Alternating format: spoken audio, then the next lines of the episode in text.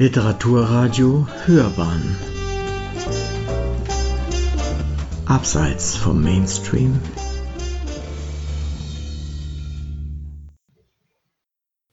Literaturkritik.de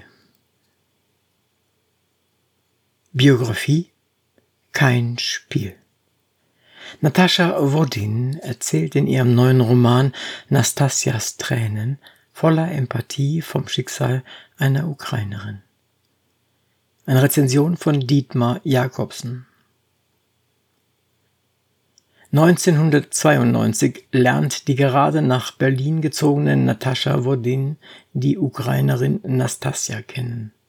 Schnell entwickelt sich aus dem Interesse für die Frau, die aus dem Land ihrer Mutter stammt und für Wodin wie für andere putzt, eine Freundschaft. Eigentlich ist sie Tiefbauingenieurin, haben die Wirren nach dem Zusammenbruch der Sowjetunion Nastasia in den Westen geführt, wo sie das Schicksal vieler osteuropäischer Frauen teilt? Um ihr eigenes und das Leben ihrer in der Ukraine zurückgebliebenen Familie, vor allem das des bei ihrem inzwischen wieder verheirateten Ex-Mann Roman zurückgebliebenen Enkels Slava zu sichern, arbeitet sie bei deutschen Familien als Haushaltshilfe. Die Nächte verbringt sie auf dem Sofa bei ihrer Schwester Tanja, die als Frau eines jüdischen Kontingentflüchtlings mit ihrer Familie vor Jahren bereits aus der Sowjetunion ausreisen durfte. Auch Nastasias Ex-Mann ist Jude, hat aber, um in der Ukraine Karriere machen zu können, frühzeitig dafür gesorgt, dass diese allgemein als Makel empfundene Zugehörigkeit zu einem Volk, das sich immer wieder antisemitischen Anfeindungen ausgesetzt sah, aus seinem Pass verschwand. Damit freilich nahm er sich und den Seinen auch die Möglichkeit, ihre Heimat jemals regulär Richtung Westen verlassen zu können. Auch Nastja selbst wird in Deutschland als das Touristenvisum, das ihr für kurze Zeit den Aufenthalt erlaubte, unbemerkt von ihr abläuft, zur illegalen. Sie benötigt jetzt umso dringender die Hilfe der Erzählerin, die diese ihr auch von Nastjas Schicksal immer wieder an den tragischen Werdegang ihrer Mutter erinnert, bereitwillig zuteil werden lässt. Nach den beiden die Biografien ihrer Eltern aufarbeitenden Romanen Sie kam aus Mariupol aus dem Jahr 2017 und irgendwo in diesem Dunkel aus dem Jahr 2018 beschreibt Natascha Wodin in Nastjas Tränen erneut das Leben eines Menschen zwischen den Welten. Auch in Berlin gelingt es Nastja nie, zu einer anderen zu werden.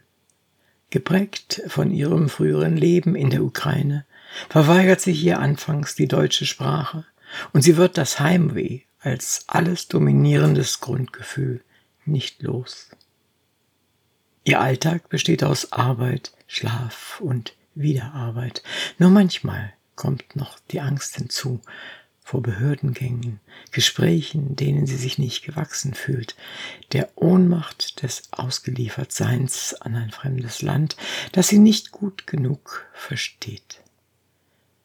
Allein in Literatur und Musik findet sie in den Nächten ein schutzgebendes Zuhause.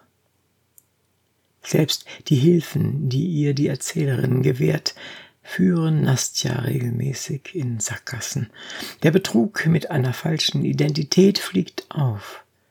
Ein deutscher Ehemann ist zwar per Annonce schnell gefunden, erweist sich aber mit der Zeit mehr als Belastung denn als Hilfe und als sie schließlich dazu bereit ist, in die Ukraine zurückzukehren, um es noch einmal mit ihrem Ex-Mann, dessen zweite Frau inzwischen verstorben ist, zu versuchen, muss sie feststellen, dass sie mit dem Erwerb der deutschen Staatsbürgerschaft die ukrainische automatisch verloren hat und nun in Kiew vor genau demselben Problem steht wie bei ihrer Ankunft in Deutschland. Auch in der Heimat hat sie plötzlich nur mehr das Recht auf den Erwerb eines zeitlich befristeten Touristenvisums.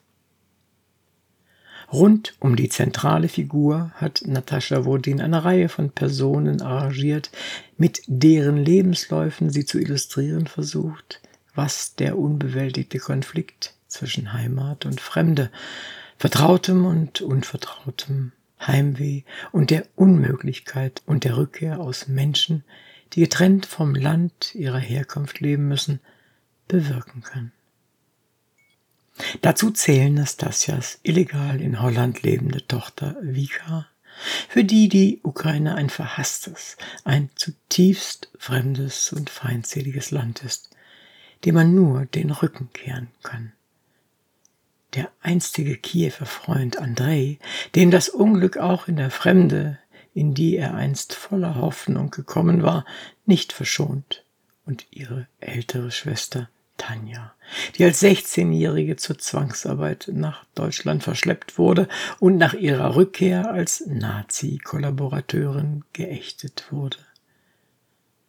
Im Gegensatz zu deren berührenden Geschichten nimmt die absurde Episode um die Heirat Nastjas mit dem 58-jährigen Achim, der alles, was aus dem Osten kommt, hasst und Nastja in der Zeit ihrer Beziehung nur ausnutzt, vielleicht einen etwas zu großen Raum innerhalb dieses Buches ein. Der eigentliche Grund jedenfalls, sich in Nastjas Geschichte verwickeln zu lassen und damit auch der Auslöser für Wodin, dem Leben dieser Zufallsbekanntschaft ein eigenes Buch, ihren achten Roman seit dem Beginn ihrer Karriere als Schriftstellerin mit der Erzählung Die gläserne Stadt zu widmen, ist die Erinnerung an ihre in Deutschland unwillkommen gewesen, immer von Abschiebung bedrohte Mutter. Deren Schicksal als ukrainische Zwangsarbeiterin, die nach dem Kriegsende 1945 mit ihrem Mann und später zwei Töchtern als sogenannte Displaced Person in verschiedenen Lagern untergebracht war und sich 1956, als die ältere der beiden Schwestern gerade einmal elf Jahre alt war, das Leben nahm, hat Wodin in ihrem mit dem Preis der Leipziger Buchmesse 2017 ausgezeichneten Roman Sie kam aus Mariupol beschrieben. Dass das Kind der armen, kleinen, verrückt gewordenen Mutter, wie es in diesem beeindruckenden Buch heißt, nicht aus deren Unglück herauszuhelfen vermochte, legt sich ein Leben lang als Schuldgefühl auf ihre Seele ein Schuldgefühl, das nun Anfang der 1990er Jahre dazu führte, sich für die Ukrainerin Nastja zu engagieren. Für sie, gemeint ist die Mutter, hatte ich nichts tun können. Ich war damals noch ein Kind, aber für Nastja konnte ich etwas tun, konnte es zumindest versuchen. Nastjas Tränen ist ein Roman mit vielen Facetten. Er beschreibt ein Immigrantenschicksal, wie es viele im heutigen Deutschland lebten und leben, immer an der Grenze zur Illegalität, voller Hoffnungen, in die Fremde aufgebrochen und schnell enttäuscht und angesichts der Realitäten des Lebens die so gar nicht mit den Träumen übereinstimmen wollten, die sie sich aus der Heimat, die sie zunehmend vermissen, weggeführt haben. Es ist aber auch ein Roman über ein sich nach dem Zusammenbruch des europäischen Sozialismus transformierendes Land und dessen zukünftige Hauptstadt Berlin. Gerade da sich alles eben erst neu ordnet, wird es Nastja und ihresgleichen ermöglicht, hier nahezu unbemerkt und kaum belästigt von den Behörden zu leben und für sich und die zu Hause zurückgebliebenen zu sorgen. Denn die haben es nach mehr als einem halben Jahrhundert eines staatlich verordneten Paradieses, das sie nie als solches empfanden, nicht so leicht wie die Ostdeutschen. Man hatte sie alle einer Idee geopfert, der Idee vom neuen Menschen, zu dessen Erschaffung Millionen anderer aus dem Weg geräumt, in den Gulag verschleppt und ermordet werden mussten. Vor allem aber ist Nastjas Tränen, wie immer eigentlich bei dieser Autorin, auch ein Stück Autobiografie, literarisch ins Exemplarische gehoben. Sie hörten Literaturkritik.de Biografie kein Spiel.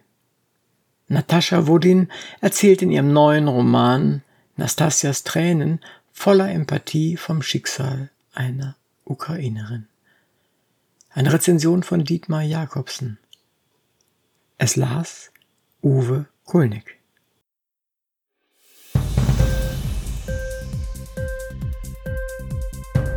Dir die Sendung gefallen? Literatur pur, ja, das sind wir. Natürlich auch als Podcast. Hier kannst du unsere Podcasts hören. Anchor, Spotify, Apple Podcast, iTunes, Google Podcasts, radio.de und viele andere mehr.